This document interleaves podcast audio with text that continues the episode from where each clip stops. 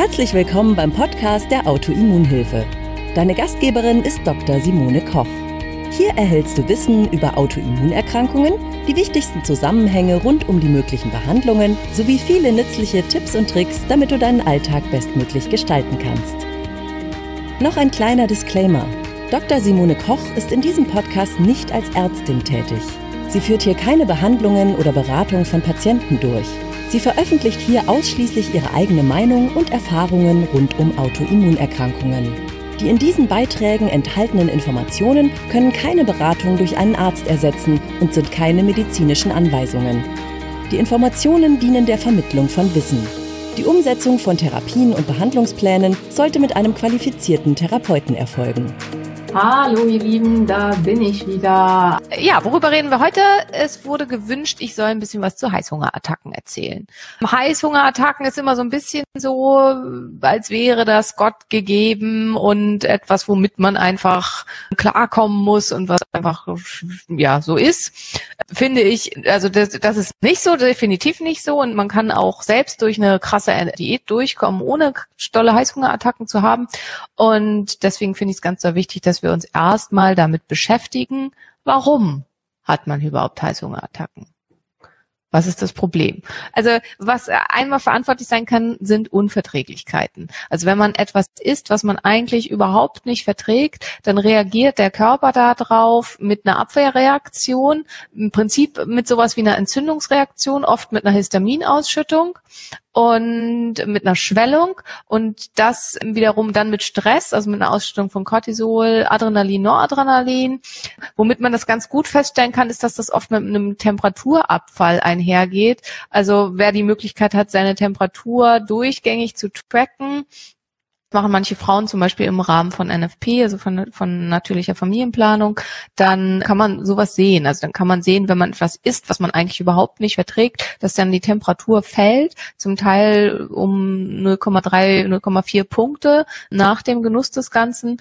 Und in der Folge kommt es also zur Ausschüttung von Stresshormonen und durch die Ausschüttung von Stresshormonen zur Freisetzung von Zucker, durch die Freisetzung von Zucker zur Freisetzung von Insulin und in der Folge dann zu einer starken überschüssigen Zuckerclearance, zum Unterzucker und dann zur Heißhungerattacke. Klingt jetzt nach einem ziemlich langen Weg, kann aber ziemlich fix gehen. Also dieser Mechanismus kann recht schnell passieren. Das heißt, wenn ich ganz un, äh, äh, überhaupt nicht erklärliche Heißhungerattacken habe und da drunter stark leide, dann sollte ich abklären, ob es irgendwas gibt, was ich einfach nicht vertrage, was ich nicht essen kann. Und einige wissen das, also für mich war halt ein ganz, ganz wesentlicher Punkt rauszufinden, dass ich tatsächlich eine ausgeprägte Non-Celiac Gluten Sensitivity habe, also dass ich Gluten überhaupt nicht vertrage und dass ich auch eine Allergie gegen eigentlich alle Süßgräser habe. Und wenn ich die esse, kommen da bei mir in der Folge massive Heißhungergeschichten bei raus, dass ich mich permanent nicht satt fühle. Und ja, ich habe gestern noch mal Fotos angeguckt, zum Teil von mir. Ähm, es führt dann in der Folge bei mir auch zu ganz dollen Wassereinlagerungen, vor allem auch im Gesicht. Und dazu, dass ich einfach tendenziell viel zu viel esse. Und das ist einer der Gründe, die dahinter stehen können. Also wer viel damit zu tun hat, sollte mal gucken, gibt es bei mir vielleicht ein Problem mit Unverträglichkeiten. Und was sind die häufigsten Unverträglichkeiten, die bei sowas dahinter stehen können? Das kann sein äh, Getreide. Getreide sind ganz, ganz häufige Unverträglichkeit. Pseudogetreide, Eier sind ganz, ganz häufig jetzt Unverträglichkeit. Nachtschatten sind nicht ganz so häufig, nur so bei zehn Prozent, aber können auch ähm, damit hinterlegen. Und dann Einzelgeschichten, Nüsse, also Haselnüsse sind sehr häufig, Mandeln sind häufig, Erdnüsse sind häufig. Karotten und Sellerie sind leider ziemlich häufig. Das sind extrem nervige Allergen, weil das in gutem europäischen Essen eigentlich immer drin ist. Und Hefe Hefe ist auch so ein Punkt, der ziemlich häufig ist. Und zu den Hefen kommen wir gleich nochmal. Wie kann ich das feststellen, dass ich sowas habe? Also entweder man stellt es eben fest, indem man trackt und sowas rausfindet wie immer nach hm, ist mir total kalt. Nach einem halben Liter Ben Jerry's Eis kann einem super kalt sein und die Temperatur fallen, was nichts mit einer Unverträglichkeit zu tun hat, sondern mehr damit, dass das dann kalt war, die ja, halbe Liter Ben Jerry's. Aber alles andere, da kann sowas mit ähm, dran sein. Danach kriegt man ziemlich sicher auch Heißhungerattacken, das hat aber andere Gründe. Ja, also sowas wäre möglich, wenn jemand äh, einfach konsequent seine Temperatur gerne tracken möchte, weil das ist schon ein spannendes Tool. Also ich weiß nicht, es gibt bestimmt auch ein paar Biohacker einfach, die uns auch mitfolgen. Ähm, es gibt von der Firma Fuchs, heißen die, glaube ich, gibt es den i-Button. Der i-Button ist ein Thermometer, was, ähm, also ist jetzt nur was für Frauen, das intravaginal eingeführt wird. Ich könnte mir nicht vorstellen, wo Männer das einführen sollen und möchte mir das auch nicht vorstellen. Also insofern, es wird dann vaginal eingeführt und man kann das Ding programmieren, dass das alle Viertelstunde, alle halbe Stunde, alle Stunde oder wie man möchte die Temperatur misst und kann daran, wenn, wenn man ja, zum Beispiel ein Ernährungstagebuch führt, sehr genau feststellen, was verändert sich an der Temperatur. Und das ist tatsächlich ein echt guter Marker. Also es gibt Nahrungsmittel, die erhöhen die Temperatur und führen dazu, dass unser Stoffwechsel besser läuft. Und es gibt Nahrungsmittel und oft eben auf der Basis von Unverträglichkeiten, die erniedrigen die Körpertemperatur und erniedrigen die Stoffwechselleistung aufgrund von der Entstehung von Entzündungsreaktionen. Und die sollte man dann meiden. So, ganz wichtiger nächster Punkt, wer Heißhungerattacken verursachen kann, ist Candida, systemische Candida-Infektionen. Ähm, leider bei Autoimmunerkrankungen sehr, sehr häufig und ja, was, was eben Probleme verursachen kann. Ja, also Candida kann eine ganz, ganz große Rolle spielen, systemische Candida-Infektion. Candida kann fast alles, ist so eine typische diagnostische Chimäre, kann fast alles an Symptomen verursachen. Heißhungerattacken, Gelenkschmerzen, Gliederschmerzen, ständige Fatigue, Brain Fog, Müdigkeit, also alles, was wir auch einfach von den Schilddrüsenerkrankungen selber kennen, von den ähm, und so weiter, kann auch mit Candida getriggert sein. Ein häufiges Symptom bei Candida-Infektionen sind, ist extreme Lust auf Süßes, also extremer Heißhunger auf Süßes. Und das kann eben auch ein Grund für Heißhungerattacken sein. Der Candida zwingt einen quasi, dass man ihn füttert. Also wer merkt, dass er unter einer restriktiven Diät auch nach einer ganzen Weile, also auch wenn der Zuckerentzug vorbei ist und eigentlich sich der Hunger stabilisieren sollte, immer noch unter massivem Hunger auf Süßes leidet und das wirklich als zwanghaft empfindet, sollte auf jeden Fall mal nach Candida gucken. Da gibt es dann ganz gute äh, Möglichkeiten, auch natürliche Möglichkeiten, das Ganze zu bekämpfen. Wichtig ist, wenn ihr euch an sowas ranmacht, also zum einen gibt es ziemlich gute Studien, dass nur mit Ernährung der Candida nicht zu bekämpfen ist. Also selbst wenn man konsequent Zucker und Stärke frei isst, bleibt der Candida am Leben, der versteckt sich irgendwo und sobald man es wieder isst, vermehrt er sich wieder in großer Menge. Also das alleine nützt nichts und ist nicht hilfreich. Und zum anderen braucht man relativ langen Atem. Also Candida muss man lange dranbleiben und den erfolgreich zu bekämpfen. Was kann noch eine Gründe sein für Heißhungerattacken, Zuckertoleranzstörungen? Autoimmunerkrankungen gehen eben ganz, ganz oft mit systemisch-chronischen Entzündungen einher. Die systemisch-chronische Entzündung führt dazu, dass die Insulinansprechbarkeit der Zelle geringer ist und dass häufiger Insulinresistenzen da sind und dass dementsprechend der Körper inadäquat und weniger gut auf Zucker reagiert. Das ist einer der Gründe, warum viele mit einer Keto-Ernährung so eine deutliche Verbesserung erzielen, weil zum einen die chronische Entzündung Entzündung nach unten geht und zum anderen diese Dysbalancen im Insulin- und Leptin-Haushalt reguliert werden. Mm, das gilt nicht für alle und grundsätzlich, also wisst ihr, bin ich jetzt persönlich nicht so der Keto-Freund, aber kann was sein, was eben einigen helfen kann aus den Gründen.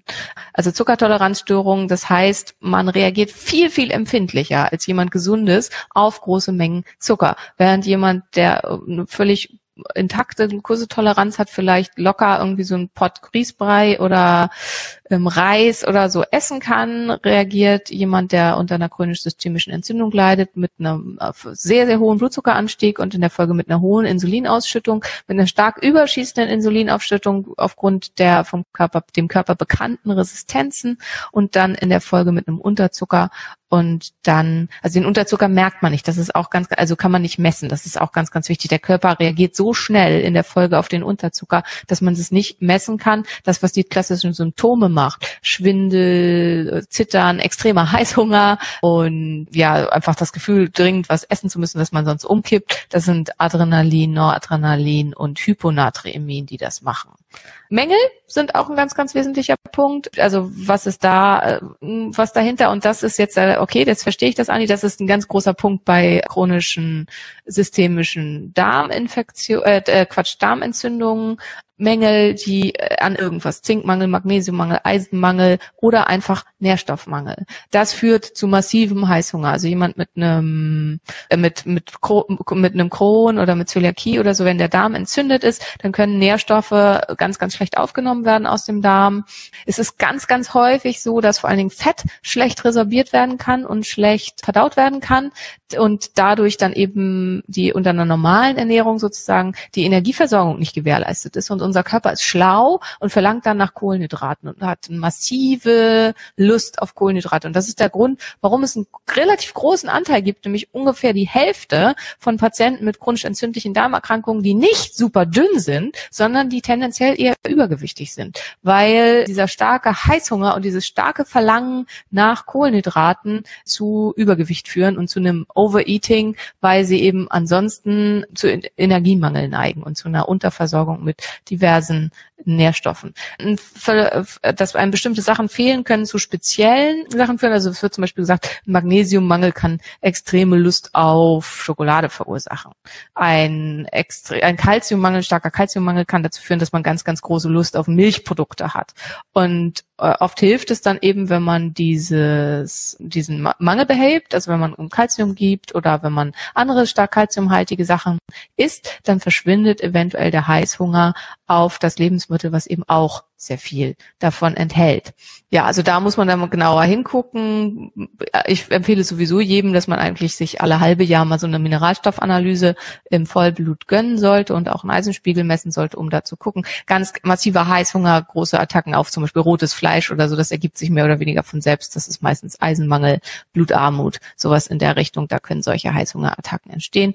Trifft, tritt gerne in der Schwangerschaft auf. Helfen Nahrungsergänzungsmittel ja, bei Leuten mit einer chronisch entzündlichen Darmerkrankung, wenn der Darm so entzündet ist, dass er die Nahrungsergänzungsmittel aus dem Darm nicht aufnehmen kann, dann hilft es logischerweise nicht. Dann muss man als erstes den Darm irgendwie in den Griff kriegen, die Entzündung runterbringen, den Darm sanieren, damit dann auch aus Nahrungsergänzungsmitteln Sachen aufgenommen werden kann. Insofern, das ist jetzt sehr speziell, kann es nützlich sein, erstmal die massiven Mängel durch die Gabe von Infusionen aufzufüllen, um dann, damit der Darm dann auch besser heilen kann und dann entsprechend ranzugehen. Aber das ist schon sehr speziell was tue ich, wenn ich so starke Heißhungerattacken habe? Also wenn ich jetzt akut irgendwie damit ähm, zu tun habe.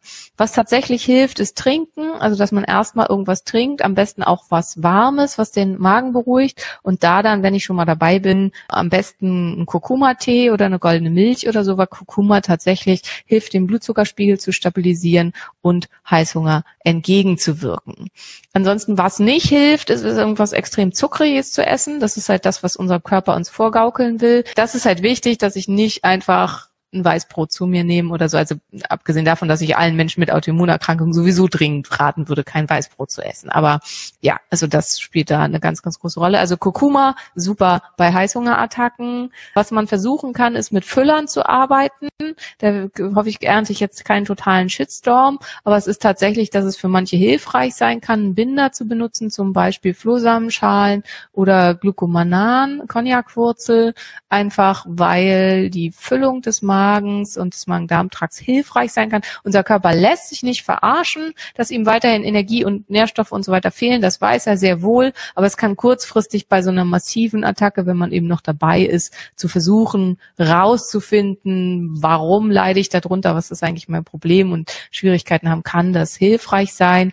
Was da wirklich, was da nützlich ist und ganz schön ist, ist, wenn man sich so Puddings daraus herstellt. Also man kann zum Beispiel mit Glucomanan und wenn man das ab kann, Kakao und Wasser kann man einfach ein relativ oder Kokosmilch, eine Kokosmilch Light ist auch eine gute Variante, kann man einen ganz leckeren dicken Pudding herstellen und der Glucomanan quillt auf das 2000-fache, wenn es dann genügend Flüssigkeit kriegt und das macht dann erstmal tatsächlich eine Füllung, die eben sonst nicht da ist. Das ist einfach für die, die so gar nicht klarkommen mit irgendwie diesem ganzen. Insgesamt also nochmal zusammengefasst, Unverträglichkeiten abklären, wenn man viel damit zu tun hat, Candida abklären, bei starken Zuckertoleranzstörungen darauf achten, regelmäßig zu essen, viele kleine Mahlzeiten, nicht zu viel und vor allem nicht zu viel Kohlenhydrate auf einmal. Insgesamt gucken, dass man nicht zu viel Kohlenhydrate auf einmal isst. Wer ganz, ganz stark mit sowas zu tun hat, hier kommt auch eine Frage mit Keto. Also wenn man kaum oder gar keine Kohlenhydrate isst, wenn man kein Candida hat und keine krassen Unverträglichkeiten und so, dann sollte eigentlich überhaupt kein Heißhunger mehr auftreten